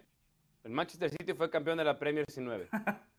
claro. El Gran Barcelona, el Gran Barcelona ganó sí, pero campeón de la Champions nueve. Pero tenía a Busquets, a Messi. No te puedo seguir hasta cierto punto, Mau. Después te tengo que abandonar. Hay, hay, lugares en los cuales este, la bendición este personaje, este personaje aduce que Chivas, como no tiene un goleador, no puede ser. Fíjate. No, uno de tantos aún motivos. Sin tener un gran aún motivos. sin tener un gran goleador, ¿hasta dónde llegó el Guadalajara? Eh? ¿Hasta dónde llegó el Guadalajara sin tener un 9? Y no vaya a llegar pulido. No vaya a llegar Pulido, porque para cómo anda Pulido ahorita. Pulido está de regreso. No, y Pulido huele Pulido sangre. Y Pulido quiere. Pulido está retirado hace tres años y no le han avisado. No, no, no. no, jugador. así como José no ve la Liga de Expansión, tú no ves la MLS. Así como Así como José no ve la Liga de Expansión, tú no ves la MLS. Llevas no, yo la Liga de Expansión no la veo. Cinco goles, llevas entonces cinco voy goles. a repasar la estadística no llegue pulido está mal. a las chivas porque se, agar que se agarren los que traen peluca. Ah. Cuidado, eh. Si llega, si llega destruido. ¿Pulido es el que decía del peluchín o era otro jugador que decía del peluchín? ¿A quién decía el peluchín? ¿Cuál era Peluchín? ¿no? Creo que, creo que sí, creo que sí. Si regresa Peluchín, el escapista. cuídense el Peluchín, porque Pulido viene con todo, ¿eh? con todo. Espero, espero que venga Antonio cuando hagamos las cuentas finales, ¿eh?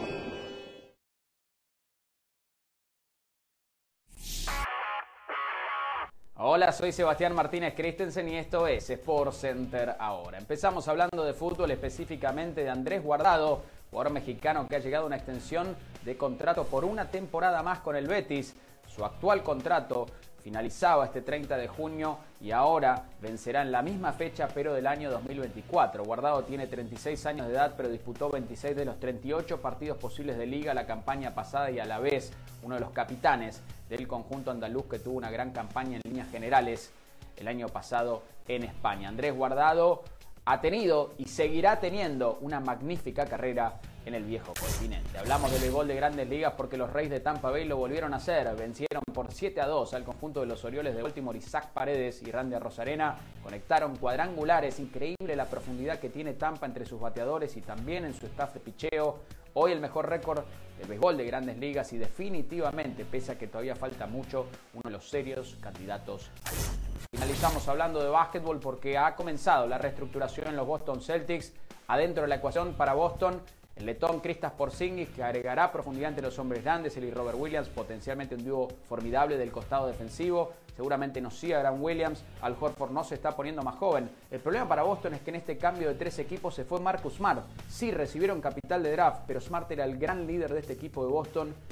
Me imagino que habrá más movimientos a futuro. Hoy tienen un hueco en la base pero sin Smart veo esa plantilla, no veo líderes y eso me preocupa de cara al futuro de los Celtics. Recuerden que esta noche es el draft de la NBA por la pantalla de ESPN Deportes, 8 de la noche horario del Este, 5 de la tarde horario del Pacífico. Ya estaremos de primera mano para brindarles todos los detalles. Esto ha sido por Center ahora.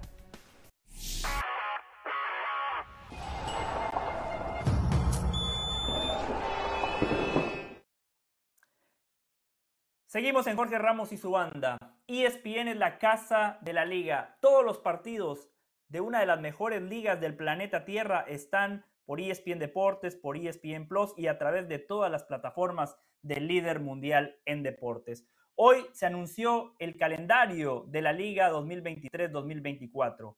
Algunas fechas para marcar en el calendario. 29 de octubre en el Olímpico de Montjuic Barcelona contra el Real Madrid, el primero de los dos clásicos de la Liga de España. El segundo, la vuelta se jugará en Madrid el 21 de abril en el mítico Santiago Bernabéu. Por favor, apunten la fecha. Seguramente ESPN tendrá una gran cobertura como viene siendo una costumbre. El año pasado hicimos ESPN eh, e Week Allá vamos a estar con toda la gente de Jorge Ramos y su banda. Allí nos reencontramos con Mauricio Pedrosa. Recuerdo que compartimos en las Cibeles una foto muy linda que quedó para el recuerdo. Compartimos con todos los compañeros de la empresa. Recuerde, la liga se ¿eh? vive única y exclusivamente en ESPN. ¿Sí, Mauricio me decía algo? No más, quiero decir que yo no fui convocado por Jorge Ramos y su banda en esa ocasión. Nada, nada más quiero dejarlo para, para que cuando tú insistas que este programa es nuestro y es de todos, es como cuando los dirigentes de la Félix Food dicen que la selección mexicana es de todos. Todos Él y yo podemos mencionarlos, que nos van a, que vamos a acompañarlos también. Mauricio, ¿Eh? lo que pasa es que, Mauricio. Ya que andas eh, invitando, José. La producción tenía que tomar la decisión. a todos. O llevamos a Hugo Sánchez o a Mauricio Pedrosa, pero afortunadamente Mauricio iba también por ahora o nunca y por digital. Entonces dijo Jorge Ramos y su banda, aseguremos a Hugo y encima nos beneficiamos de la presencia de Mauricio Pedrosa allá en Madrid. Qué lindo sería, ¿eh? Con esta línea de cuatro desde las Cibeles, palpitando el clásico mm. de la Liga de España. Soñar es gratis, ¿eh? Soñar es absolutamente gratis. Eh, viajar a Madrid no lo es. es cierto. Viajar a Madrid no lo es. Eh, usted arrancó el programa tirando un tema. Sería bueno que, lo exponga y después nosotros opinamos. Usted nos decía que hoy el Barcelona tiene el mejor medio campo de la Liga de España. ¿Por qué? Sí. Yo creo que el, medio campo titular, el mejor, a mí me gusta más el del Barcelona. Frankie de Jong es un artista total, él va a tomar el rol, de, el rol de Busquets, lo puede ejecutar a la perfección. Es más, a mí me gusta más Frankie de Jong como un volante central que como un interior. Eh, Pedri está claramente afianzado para, para, tomar el rol que ya ha ejercido en los últimos dos años. Ojalá que la menor carga a las piernas de Pedri en este verano y al final de la temporada pasada. Tiene que ser muy inteligente el Barcelona en, en seguir administrando y acostumbrando su cuerpo a jugar 50, 60 partidos al año, no 70 como le pasó eh, después de la Euro, que terminó reventado Pedri. Y, creo que el complemento de Ilka y Gundogan, pensemos esto, Gundogan juega indistintamente como volante central, interior por derecha, interior por izquierda, juega de todo en todas las zonas de la cancha. Y sí creo que su inteligencia y el haber jugado siete años con Pep Guardiola, fue el primer fichaje de Pep Guardiola en el Manchester City y esto yo lo sé, ya lo puedo contar porque se ve en Barcelona, pero había una promesa de parte de Pep Guardiola hacia Ilkay Gundogan que le dijo, mientras yo sea el técnico del Manchester City, tú siempre vas a jugar conmigo, ¿no? Siempre vas a estar aquí. Bueno, Guardiola tampoco es el que firma los cheques. Los firma Ferran Soriano y Chiqui Beguiristán y ahí a lo mejor algo se rompió. Pero, pero sí creo que cuando pones a tres futbolistas de esas características distintas, el medio campo es extremadamente completo. Ya después, ya después, viene el resto del complemento. Gaby acabará jugando por izquierda, Dembélé por derecha, Lewandowski como centro delantero. ¿Quiénes van a ser los laterales? ¿Cuánto van a apoyar? O sea, yo me centro en, en, Gundogan porque es la nueva llegada para el Barcelona y él dependía mucho del buen trabajo de los centrales laterales que terminó usando Guardiola esta temporada pero en términos de complemento, características, posición, posesión, hoy el medio campo del Barcelona me parece el más fuerte de toda la liga. Toño, ¿está de acuerdo o no está de acuerdo? ¿Qué análisis hace Toño no, A ver, hay un salto de calidad importante, ¿no? Con la llegada de Gundogan, de eso nos queda bastante, bastante claro. Pero a ver, en Madrid todavía no encontrará seguramente y a la espera de que se confirme que continúa Modric ya se ha dado a conocer la continuidad de, de, Tony Cross, pero todavía puede sacarle no eh, jugo a estos futbolistas. Y bueno como termina la temporada no como aparece en el cierre Camavinga como un buen lateral por izquierda, pero mucho mejor en la mitad de la cancha. Creo que ya lo podemos poner ahí en la conversación como el hombre que va a aparecer ahí en zona de quite, ¿no? Y, y, y si no, entonces también puede cumplir perfectamente esa función como lo hace con la selección francesa. El salto de calidad de la incorporación que va a ser inmediata de un hombre como Bellingham, ¿no? O sea, eh, Bellingham no tendrá que pasar tiempo para adaptarse, ni mucho menos hacia la corta edad, inmediatamente va a llegar. Y en estos momentos, hablar de Jude Bellingham es hablar de uno de los mejores volantes, ¿no? Pensando en los próximos años años que tiene el fútbol eh, a nivel mundial. O sea, yo, sí creo que el, medio campo del Barcelona es muy, muy fuerte y creo que viene a fortalecerse todavía más con la llegada de Gundogan. A ver, Toño, déjame hacerte una pregunta, déjame hacerte una pregunta. O sea, creo, que podemos ir al, cara a cara, ¿no? Al tail of the tape del medio campo de Barcelona y del Real Madrid. Eh, yo, yo creo que son muy parejos, creo que los dos son muy buenos. A mí me gusta más la química que puede terminar por existir en el medio campo del Barcelona que el Real Madrid. No la sabemos, podemos anticipar, prever, pero no la sabemos. Pero sí sabemos las condiciones individuales, ¿no? Entonces, vamos a jugar o vamos a ponernos en ese jueguito individual. ¿A quién prefieres como volante central? ¿A Chomeny o a Frankie de Jong? Es que depende de qué es lo que estás buscando, Mau. No, porque. Un volante central, un volante central, cinco, un cinco. a mí me gusta que se den un poco más de solidez defensiva, ¿no? A mí particularmente me gusta más Chouameni que Frenkie Tú eres más, tú eres más ratonero, eres, eres un técnico más ratonero. No, no, no, no, al contrario, para que los demás vayan hacia adelante con mayor libertad. Tengo a alguien que cura. No, no, no, yo tengo a uno que me cura bien para que después los demás puedan hacer su arte así. Volante. Volante cerebral, un interior pero más cerebral de mejor trato de pelota. Hoy por hoy, ¿a quién prefieres? a Tony Cross o a Ilkay Gundogan, hoy por hoy. Pero ¿por qué la comparación tiene que ser, o sea, por qué tiene que ser con Kroos? Porque Tony Kroos, porque en el, en el 4-3-3 de Ancelotti, idealmente, Chomeny es el volante central, Tony Kroos es el volante por izquierda, Luka Modric es el volante por derecha. Entonces, por eso te pregunto, en esa comparación, Tony Kroos, Ilkay Gundogan, ¿a quién prefieres? A ver, hoy es Gundogan. Gracias. Hoy, hoy, es Gundogan. Hoy, hoy, este hoy, Y este es el cambio de juego. Yo a todos, yo prefiero a Modric por encima de todos ellos. O sea, por, por encima del que me voy a poner a Modric. Pero voy a sacar a Modric de la ecuación. Voy a sacar a Modric. Oh, qué fácil, qué fácil sacar a Modric de la ecuación. Creo que, creo que el Real Madrid, creo que el Real Madrid, sin Benzema, puede cambiar el dibujo. Puede jugar con dos hombres arriba y Luka Modric, como ya lo ha hecho en el Real Madrid y como lo hace con Croacia, jugando atrás de los delanteros. Pero Nada más para. Me gusta más Bellingham para esta posición. Los volantes, volantes dinámicos.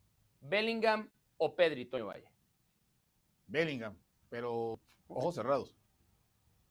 No sé si ojos cerrados, son parejos, los dos me encantan, yo soy fanático de Bellingham absoluto. Pero lindo ejercicio, yo creo que entre Mauricio y Toño. Yo creo y no hemos escuchado a él.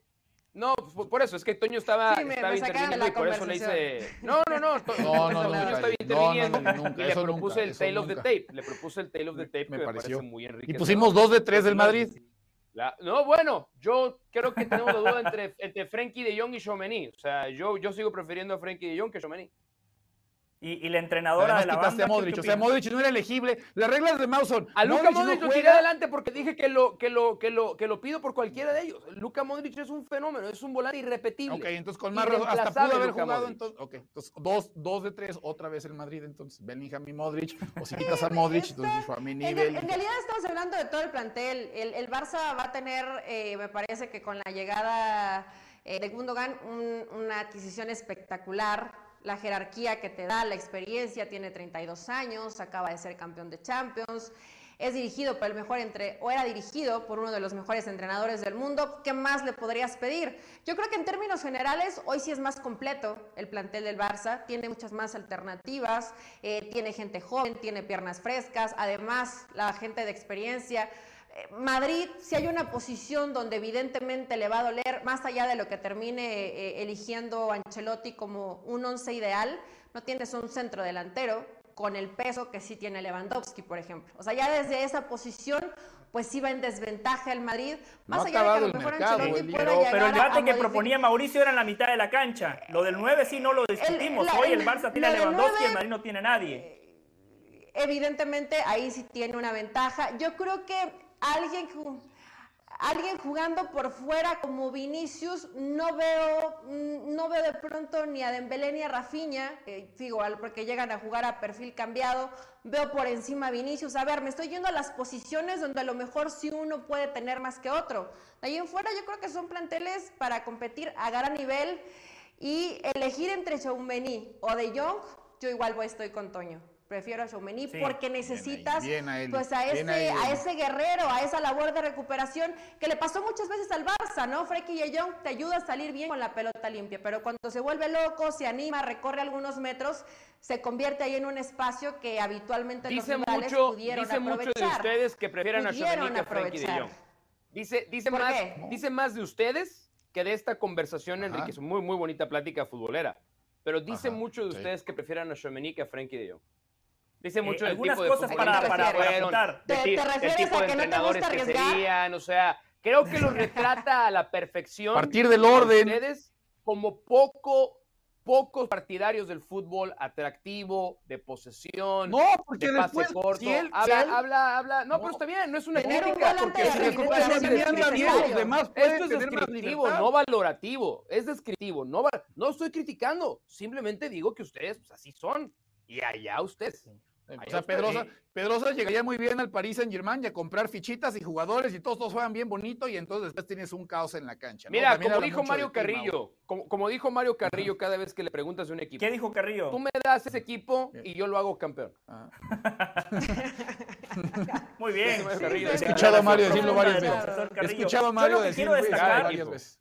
Yo lo que quiero destacar es que siempre leemos en los medios de comunicación la situación caótica del Barcelona el Barça no tiene dinero, no tiene recursos y acaban de fichar a un gran jugador, a un tipo que les va a dar un salto de calidad en la mitad de la cancha. Y de manera paralela también destaco el valor de Gundogan, porque él estaba en una situación perfecta, en una zona de confort, un técnico que confía en él, un técnico que le dio el gafete de capitán y con ese equipo ganaron Premier, Champions y FA Cup, un triplete histórico. Y el tipo dice, no, voy por un nuevo desafío voy a jugar en Barcelona, que más allá de que ganó la liga de manera merecida, es un equipo todavía que no ofrece muchas certezas, porque en la Champions lo vimos, volvió a ser un equipo de UEFA Europa League. En ese debate que proponía Mauricio, que me parece muy bueno, a mí me gusta más la mitad de la cancha del Real Madrid, porque Mauricio decía Chuamení, a ver, no sabemos si Chuamení va a ser el titular en esa posición, porque el último semestre no lo fue.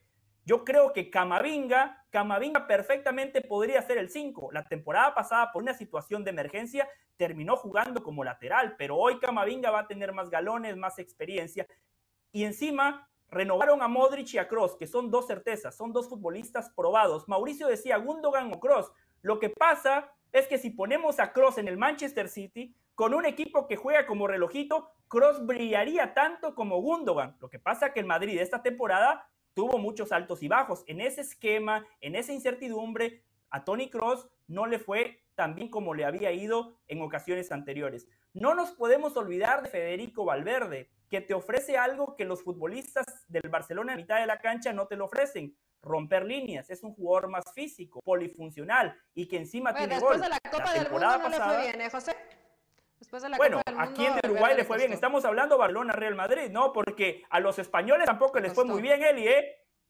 Tampoco les fue muy bien. Eliminados por Marruecos en la ronda de octavos de final, ¿eh? Ahí estaban Gaby, ahí estaba Pedri, o sea, no les fue pero hablamos mucho de Valverde y que ya se dejó de ser pajarito y calcón y tal. Bueno, después de la Copa del Mundo lamentablemente no le salieron las cosas. Son, son equipos muy parejos. Si alguien te llega mañana, José, eres director técnico y te dice, ¿a quién prefieres dirigir? Al Barcelona o al Real Madrid, es obligación que tienes que ser campeón. ¿A quién prefieres? A ver, hoy el Barcelona tiene la ventaja del 9, pero el mercado de transferencias todavía no se cerró. Y voy con ese tema y les cuento lo último. Y les cuento lo Real Madrid. No, y le cuento lo. No, porque hoy todavía no se cerró el mercado de transferencias, Eli. Hágame la pregunta en agosto, cuando vaya a arrancar la liga, que la gente la va a disfrutar por ESPN si no y le respondo, no, se la tiro al córner. Fíjese esto, fíjese esto. Paco Bullo ex guardameta del Real Madrid y otros eh, periodistas en España se hacen eco de la noticia, dicen que el Paris Saint Germain ha tomado la decisión de que Kylian Mbappé va a estar en el mercado. Ellos no quieren que salga gratis el próximo verano. El Paris Saint Germain quiere 200 millones de euros por la venta del futbolista francés. Comentan que el Real Madrid pondría 120 para arrancar la negociación.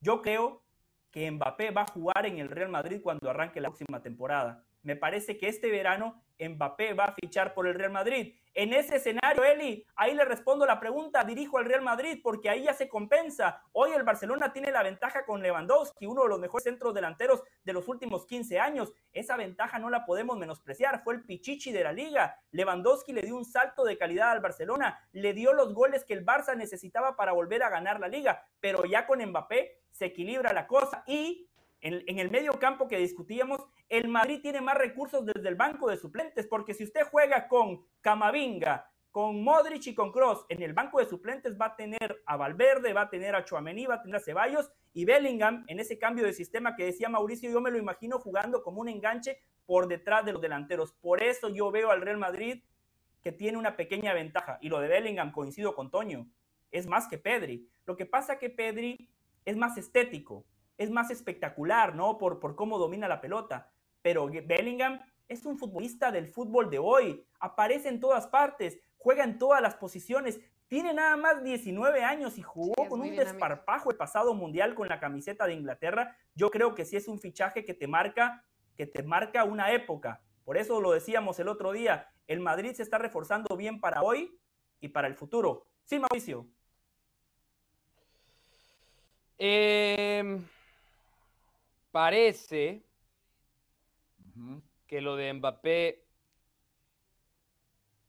se puede anunciar muy pronto. Ah, caray. Cuenta. Tan pronto como mañana.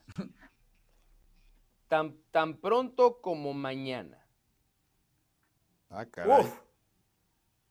A ver. 250, 200, 200 millones 50 en variables, muchos medios en Francia. La verdad es que no, no, me, quiero, no me quiero emocionar ni, ni, ni, dar, ya vamos a hablar, ya está hecho, pues porque ninguno, o sea, estoy tratando de, ver si algo de las fuentes y de los medios grandes y confiables se anima a darlo. Pero, pues parece que va a ser lo más, más pronto que tarde. ¿eh? 200 Pero queda la sensación que se va a dar, ¿no, Mauricio? Esta, esta misma semana. Claro. Parece que está. A ver, es que tiene sentido también. O sea, tú eres el Paris Saint-Germain y no se te puede ir gratis, ¿no? Y Mbappé, obviamente, fue una máquina, fue una, fue, una, fue una palanca de presión decir, no, no, no, yo voy a cumplir. Sí, cuando tiene contrato, él va a decir, voy a cumplir mi contrato siendo Mbappé, hay muy pocos futbolistas que pueden decir, no quiero cumplir mi, contrato y no pasa nada. No lo cumplen. Pero creo que en términos de no echar a perder eh, negociaciones, contratos, Mbappé dijo lo que tenía que decir. Pero si ya sabe el Paris Saint Germain que Mbappé no va a renovarle la próxima temporada, no tiene ningún sentido quedárselo. Ninguno. El más mínimo. Y sabe que el Real Madrid si quiere, si quiere, puede gastarse los 200 millones ahorita en Mbappé. Sí, por supuesto que puede. Sin problemas. Ahora, después sabremos. está obligado a hacerlo, Mauro, que no tiene Está obligado a hacerlo, está obligado a hacerlo. Porque yo insisto, ya no puede creer en la palabra de Mbappé. Ya no puede creer en la palabra de Mbappé. Ni puede fiarse a que llegue el fin del contrato actual de Mbappé y que llegue Arabia Saudita, ¿no? O llegue Liverpool, o llegue y va a llegar otro, equipo, Bayern qué sé yo. No se puede arriesgar. Por lo que se huele en, las, en los medios franceses, parece que está harto, ¿no? Eh, Alkelaifi, los jefes de Alkelaifi están hartos de todo. Dame 200 millones, 50 en variables, este, y Arbois, que te vaya bien. Vamos a ver. El Madrid. Vamos a ver. Eh, el Madrid cuando presentó a José Lu le dio el dorsal 14. Hay un dorsal en homenaje a Javier Hernández, es el número 9. En homenaje a Chicharito.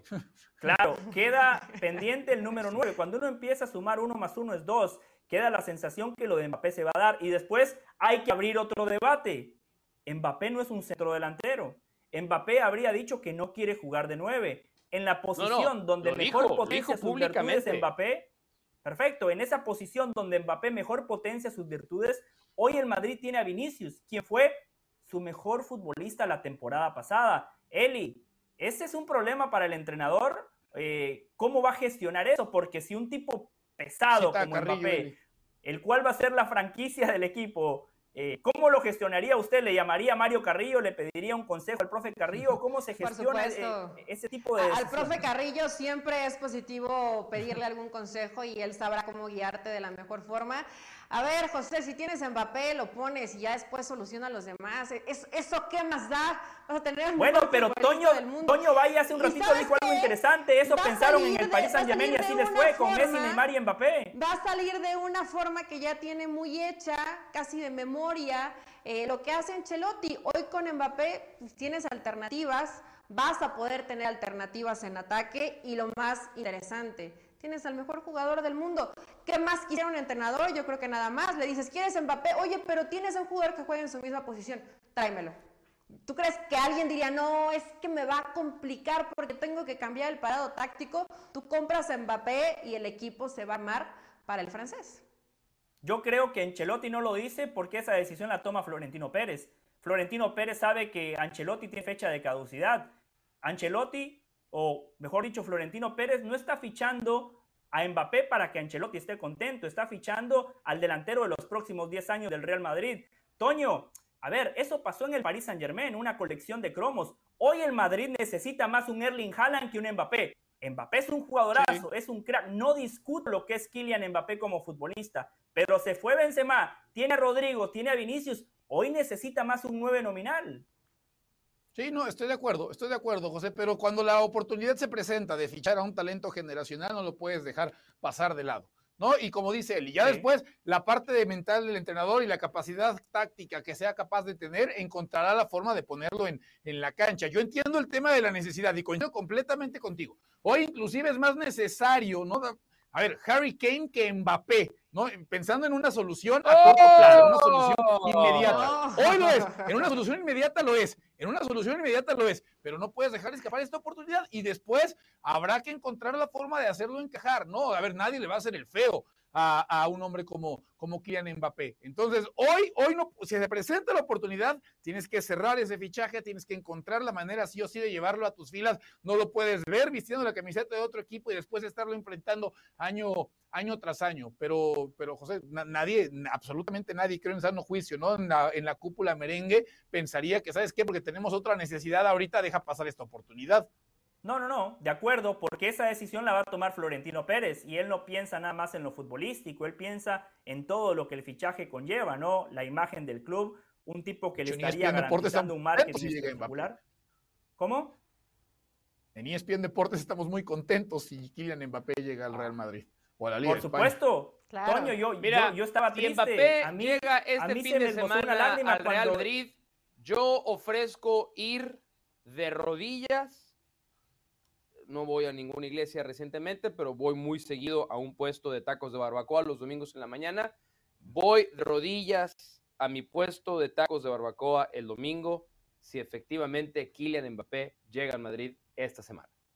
En agradecimiento, ¿no? Y Hacemos una ofrenda. Pero lo va a documentar, ¿no? Lo va a documentar para que nosotros tengamos prueba de ello. Entre, entre el cantinero de Pedrosa y los tacos de barbacoa de Pedrosa, quiero ir a su, a su vecindario. ¿eh? Creo que se come bien y se bebe bien. Tiene, tiene lugares muy interesantes para visitar. Sí, sí, sí.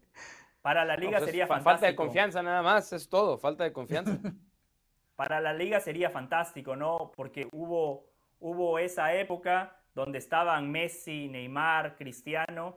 Después sí hubo una pequeña transición. De igual manera, las marcas Real Madrid, Barcelona siguen siendo dos marcas sumamente importantes en el mundo. Reiteramos la noticia que nos adelanta Mauricio Pedrosa, según fuentes eh, o según medios de comunicación de Francia, tan pronto como mañana Kylian Mbappé podría ser anunciado como esta semana, o sea, sábado, dale al domingo, dale al domingo, dale al domingo. Ojalá, ojalá Mauricio, la verdad me dibujó una sonrisa en el rostro. Vamos, hacemos la pausa. productor ya le hicieron el show de mañana. Usted también, Toño, ¿eh? no se esconda.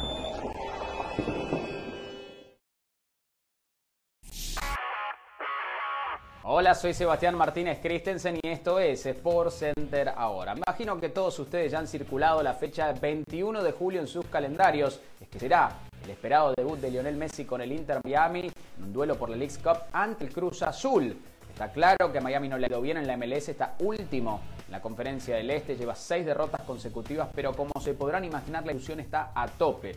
Las entradas, sin embargo, van a costarles caras. Comenzaron para ese partido ante el Cruz Azul en 40 dólares cuando se da a conocer la noticia del arribo de Lionel Messi y de su potencial debut suben a 500 dólares y hoy no se consiguen entradas más baratas que 1.100 dólares. Efecto Lionel Messi en la MLS ya está surtiendo efecto. Hablamos ahora del béisbol de grandes ligas porque los Dodgers de Los Ángeles ganaron un magnífico duelo monticular ante los angelinos por 2 a 0. Shohei Otani curiosamente tomó la lomita para los angelinos, lanzó 7 entradas, ponchó a 12, pero no fue suficiente. Freddy Freeman conectó cuadrangular y los Dodgers, pese a no tener un abridor regular, se combinaron para lanzar nueve entradas en blanco y ganan el duelo citadino. Finalizamos hablando de básquetbol porque hoy no es un día normal. Es el draft de la NBA y hay un prospecto generacional. Se trata del francés Víctor Omañama, que será elegido en la primera posición por parte de los San Antonio Spurs 7-4-7-5 pero tiene un manejo increíble, sin precedentes para un hombre de su tamaño. Tiene rango, es un gran defensor, lo hace absolutamente todo y no carece de confianza. Él parece creer, pese a que San Antonio hoy por hoy no tiene muchas piezas a su alrededor que pueden ganar un título pronto. El tiempo dirá, pero las expectativas, al igual que Lionel Messi, están en un punto muy pero muy alto. Recuerden que el draft es esta noche por la pantalla de ESPN Deportes, 8 de la noche, horario del Este, 5 de la tarde, horario del Pacífico. Allí estaremos de primera mano para brindarles todos los detalles. Esto ha sido Sport Center ahora.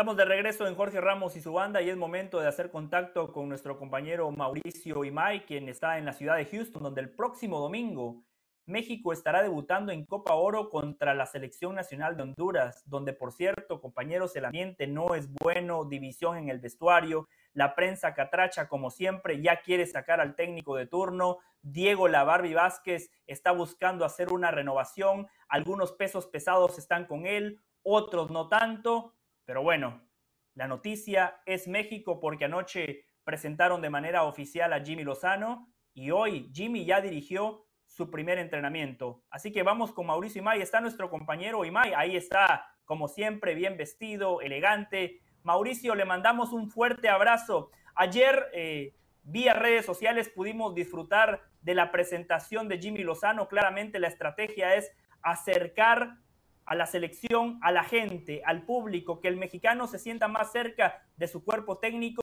y de sus futbolistas. La primera pregunta, Mauricio, ¿qué sensaciones le dejó esa presentación y el primer entrenamiento que usted ya pudo observar esta mañana allá en Houston.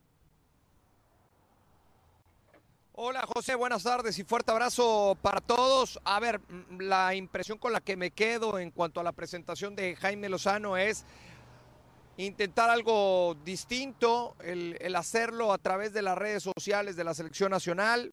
Eh, lo que se dijo, tanto Ibar Cisniega como Luilo Davino, presidente de la Federación Mexicana de Fútbol y director deportivo, en, un discurso muy político, lo mismo que Memo Ochoa, el capitán del tricolor, y después Jaime Lozano abriéndose un poco más. Evidentemente esto está muy alejado a la realidad, a lo que de verdad se dicen adentro con las puertas cerradas y viéndose a la cara. El discurso eh, muy diferente. Eh, quizá con otro tipo de palabras, eh, quizá con otro tipo de ejemplos, pero al final eh, me parece que también la idea era no poner a Jaime Lozano o no exponer a Jaime Lozano ante los medios de comunicación sabiendo que la, la, situación ha sido turbulenta a lo largo de las últimas horas y que muchos de los cuestionamientos para el técnico de la selección nacional iban a ir enfocados en lo que pasó el pasado fin de semana y en lo que viene a futuro, ¿no? El por qué asumir por 30 días, si va a llegar o no va a llegar a la Copa del Mundo,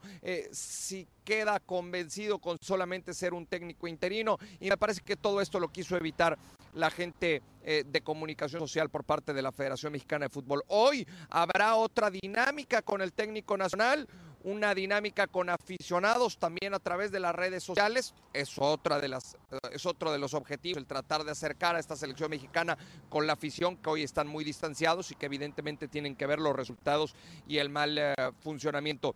Y ya el eh, día sábado eh, vendrá entonces sí la conferencia de prensa ante los medios de comunicación un día antes de lo que será el compromiso ante la selección de Honduras. Hoy tuvimos la oportunidad de ver el arranque del entrenamiento, lo que fue el calentamiento, el, trabajo con el kinesiólogo, el trabajo con el eh, preparador físico y todo esto bajo la mirada de Jaime Lozano vas encontrando detallitos, que son detallitos, porque no estuvimos en la, en, la táctica fija, en la pelota parada, que no estuvimos cuando se hizo fútbol, pero sí te puedo decir que la intensidad por parte del preparador físico es completamente distinto en estos famosos rondos, ¿no? Lo que hace tiempo llamábamos toritos. En algún momento tuvo tres al centro, en otro dos, en otro tres, pero con uno de apoyo y con mucha, con mucha intensidad por parte del preparador físico, que sabemos que así trabaja este preparador físico Aníbal González de Jaime Lozano, así ha trabajado a lo largo de los años. Mauricio Imay, lo que vimos anoche en esa presentación vía redes sociales, ¿ese fue el primer eh, acercamiento de Jimmy Lozano con sus futbolistas o previamente hubo algo privado donde usted, como es un tipo de fútbol, sabe que el lenguaje es otro, ¿no? De manera grupal fue el primer contacto. Eh, de manera individual ya Jaime Lozano eh, se había encontrado con algunos futbolistas y después una vez con el micrófono apagado, sin las cámaras, sin gente que aparece ahí en el video, ya mucho más de puertas hacia adentro entre cuerpo técnico y futbolistas, tuvieron otra, otra reunión también con directivos presentes y el saber, primero, en dónde está la cabeza del futbolista. Segundo, las necesidades. Y tercero, qué soluciones le encuentran al problema. Hmm y con base en eso entonces sí empezar a trabajar a partir de hoy, tanto en cancha como fuera de la misma, para conseguir el objetivo que el objetivo a corto plazo, en tres semanas, es ser campeón de Copa Oro. Ahí se va a hacer un corte de caja y después podemos empezar a polemizar, a debatir si este cuerpo técnico se queda, si esta base de futbolistas es la indicada.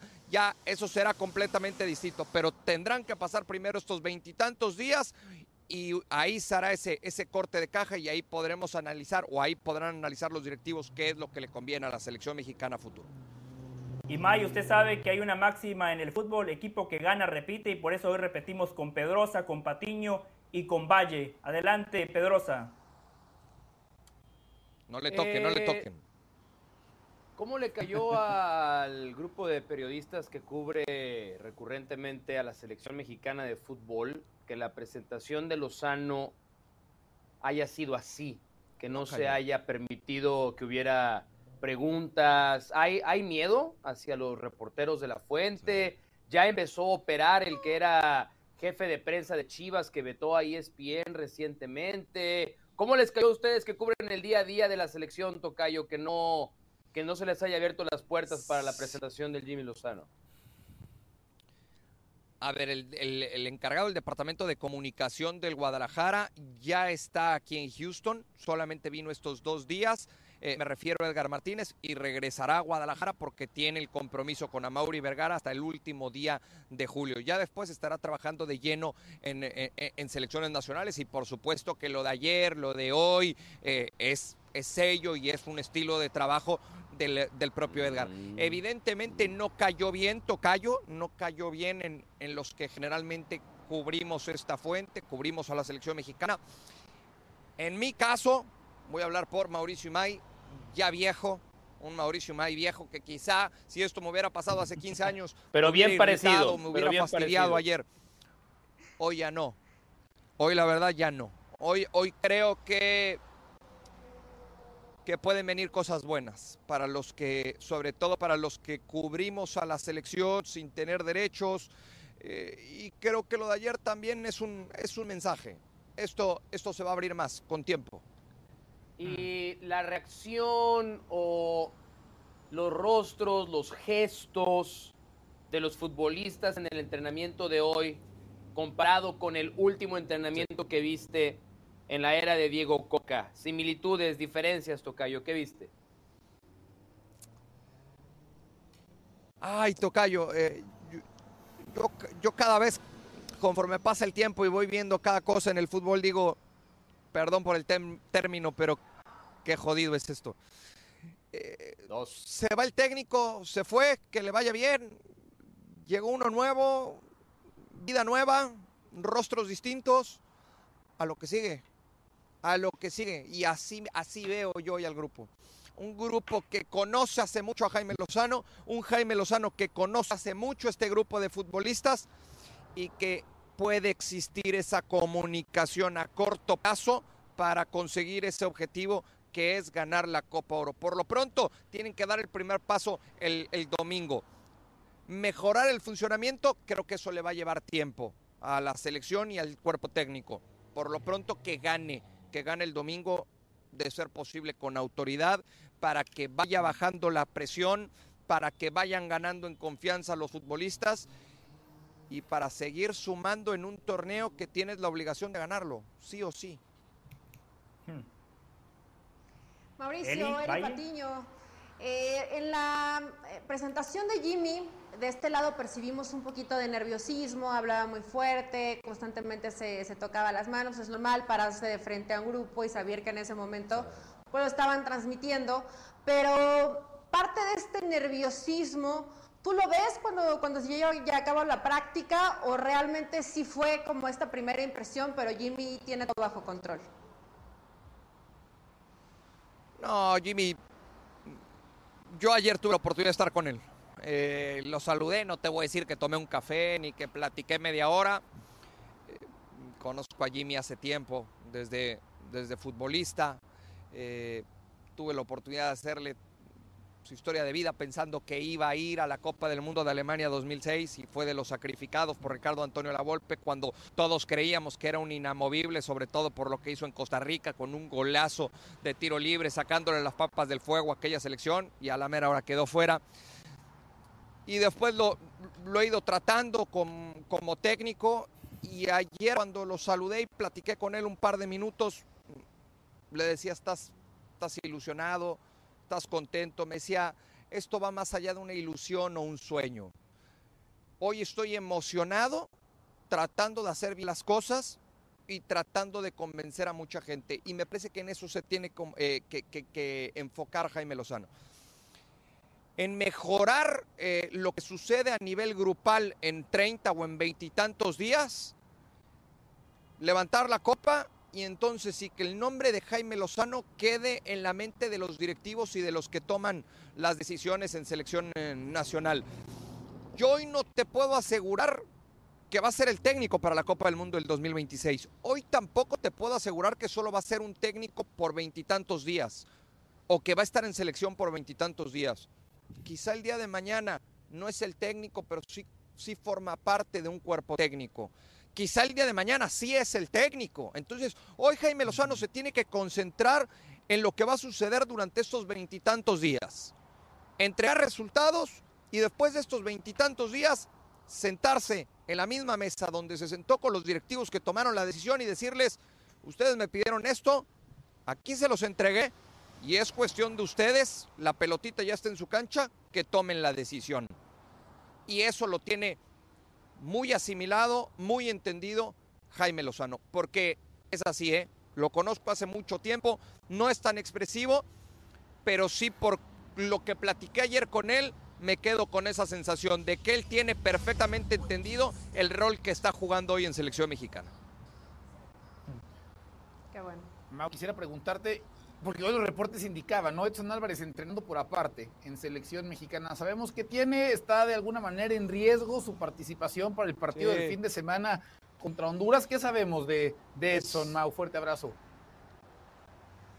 Sí, yo creo que lo tenemos que empezar a descartar igualmente, mi querido Toño. Fuerte abrazo. Eh, lo tenemos que empezar a descartar para el partido del, eh, del, domingo contra Honduras. Es un tema muscular, mismo que lo dejó fuera del partido contra Panamá. Sí entrenó por separado el día de hoy el futbolista del Ajax. Y hace tiempo me contaron cómo está el reglamento en cuanto a bajas para este torneo de Copa Oro. Si hay un lesionado y lo quieres dar de baja, lo tienes que hacer. Tienes dos ventanas para hacerlo. Una, 24 horas antes de tu debut en la Copa. La segunda ventana es 24 horas antes del partido de cuartos de final. Son las dos ventanas que te entrega la, competencia. Así que en dado caso de que no pueda seguir Edson Álvarez, la decisión se tendrá que tomar más tardar el día sábado. Mauricio, solo una pregunta perdón, Una, una quiero, quiero, checar algo rápido. ¿Se les quitaron las ganas a Arteaga y a, y a Johan Vázquez de irse de la concentración, Tocayo? ¿Y a, qué dirección te enviamos el ventilador por Amazon para que te llegue bien? no, lléveselo mañana. Eh, te paso, te mando la dirección. No, yo personalmente. Ah, claro, viene para acá, tráemelo. Ah, te voy a Arizona, hasta Arizona. A mí me Nos vamos a saltar Houston porque hace mucho calor. ¿Cómo? hace mucho calor. Y en Arizona no va a hacer calor. No te cuento en Phoenix, ¿eh? No te cuento en Phoenix. Menos húmedo. Pero bueno, así son los patrones, ¿no? El primer partido de la fase de grupos, ¿para qué voy? Eh, llego al segundo. Si se queja de Arteaga y, de Montes y miedo nada más. Los patrones. Sí, se queja de los Exacto, exactamente. A ver, el tema, el tema de los, de los jugadores. Eh, esa reunión la tuvieron el domingo, eh, Tocayo, en, en, Las Vegas todavía. yo lo conté en, en, la edición de Fútbol Picante de, del domingo. La reunión la tuvieron, el directivo los escuchó, él escuchó al ellos escucharon al directivo porque el directivo pasó por ahí, el caso de Duilo Davino, llegó a vivir situaciones similares y los dos dijeron, bueno, está bien, entendemos. El caso de Johan Vázquez fue uno de los hombres importantes y de confianza para Jaime Lozano en los Juegos Olímpicos de Tokio. Nos quedamos, nos bajamos. Yo cuando pregunté, me dijeron, la única baja es Alexis, Alexis Vega. Los demás quedamos igual, todos viajan a Houston y aquí están todos. Veremos nada más a detalle lo que pasa con Edson a lo largo de las próximas horas. Bueno, casi todos, Mauricio y May. Nosotros nos sumamos la próxima semana a su gran cobertura. Gracias a Mauricio y May hacemos una pausa y regresamos con los compañeros para analizar toda la información que nos acaba de entregar nuestro compañero Mauricio y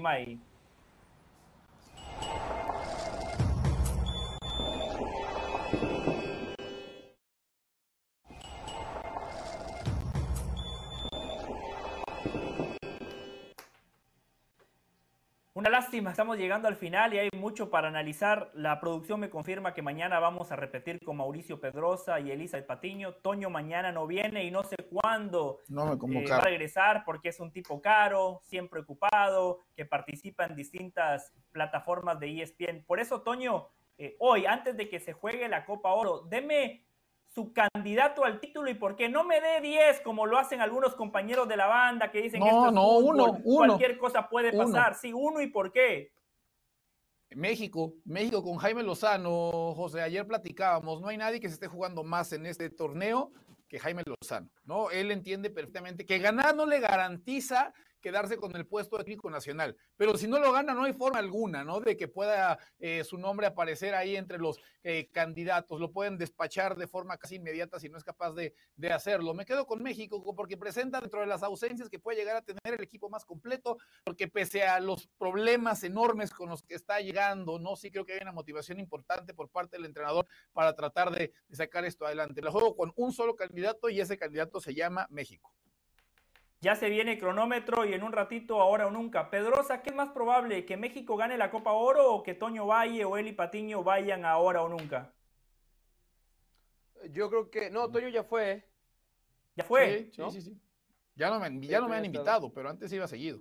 Elizabeth ya estuvo también. No, yo no. ¿Todo no? ¿Por? Así como me sacaron hace rato del tema del Madrid y del Barça, así me has sacado de tus posibilidades para invitarme ahora sí, nunca. Sí. Donde bueno, Pedroso Valle. Mau, tú sí decides, ¿no? Entonces quedará abierta, me imagino, la invitación en algún sí. Ahora nunca hacía su programa, Eli. No, por supuesto, por supuesto, Este no es de nosotros, pero no, ahora nunca sí no, no, de, de ninguna manera. O sea, ahí tendremos, a Jaime Camil tendremos... y no a Elisa Piño. Sí, sí, sí. Bueno, Jaime Camil vive aquí al lado, ¿no? Y es amigo del programa, entonces viene aquí seguido.